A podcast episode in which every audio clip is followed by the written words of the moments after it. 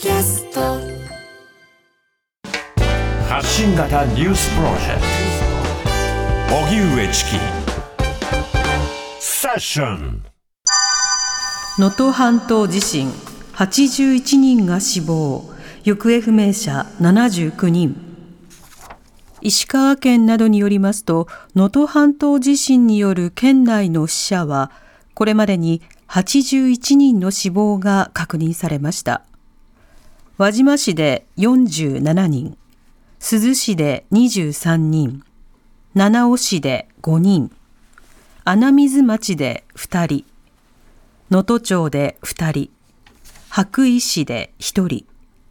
鹿町で1人となっています。また安否が不明な人は79人となっていて地震発生から生存率が急激に低下する72時間が過ぎ被災地では全力での救助活動が続いています。一方岸田総理は先ほど年頭の記者会見を開き能登半島地震の被害については人命救助と物資支援を急ぐ考えを示した上で偽の情報が SNS などで拡散していることについて決して許されるものではなく現に慎んでいただく必要があると強調しました。東証大発会日経平均株価は一時700円を超える下落今年最初の取引、大発会を迎えた今日の東京証券取引所では、開始早々から売り注文が相次ぎ、日経平均株価が一時700円を超える値下がりとなりました。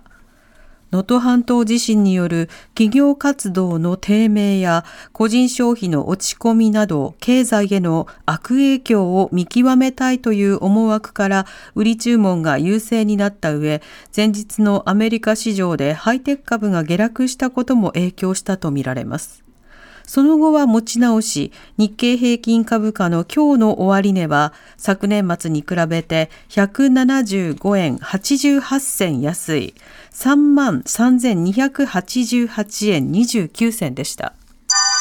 ロシアとウクライナ最大規模の捕虜を交換。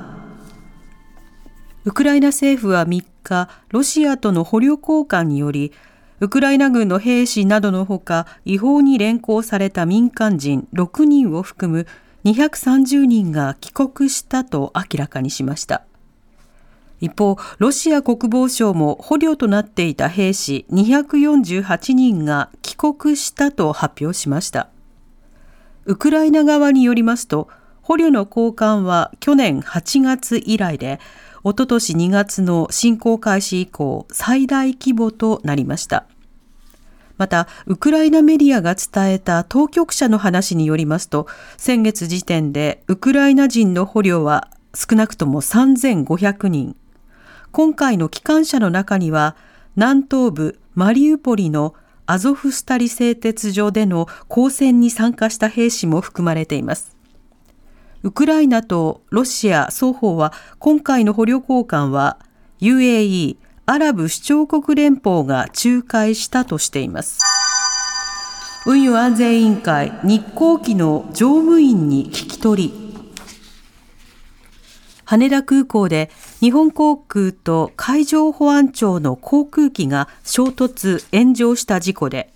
運輸安全委員会は昨日から本格的な調査を行っていて今日は事故当時日本航空機のパイロットや客室乗務員へ聞き取り調査を行いました。また、機体を製造したエアバス社の専門家チーム5人が来日し、今日から国の運輸安全委員会の調査に参加していることが分かりました。海上保安庁の航空機から回収したボイスレコーダーなどの解析に加え、関係者から事故に関する証言を集めることで原因究明を急いでいます。事故はおととい2日午後5時50分ごろ、羽田空港の C 滑走路上で発生。管制と両方の航空機との間で交わされた更新記録を国交省が公表し、海保側が許可を得ないまま滑走路に侵入した可能性が明らかになりました。ただ、海保の機長は、許可を得た上で滑走路に侵入したとしていて食い違いが生じています山手線内での切りつけ20代の女容疑認める昨日夜、東京の JR 山手線の車内で女が刃物で男性4人を刺すなどした殺人未遂事件で現行犯逮捕された女が警視庁の調べに対し、人を殺そうと思ったと容疑を認めていることが分かりました。この事件は昨日午後11時ごろ、JR 山手線の御徒町駅と秋葉原駅の間を走行中の車内で20代とみられる女が乗客の男性4人を切りつけるなどして殺人未遂の疑いで現行犯逮捕されたものです。警視庁によりますと4人は怪我をしたものの命に別状はないということです。警視庁は車内で刃渡り十数センチの包丁を押収したほか、女のバッグから別の包丁1本も発見していて、犯行の動機やいきさつを調べています。襲われた乗客はいずれも女と面識はなかったとみられています。荻上チキ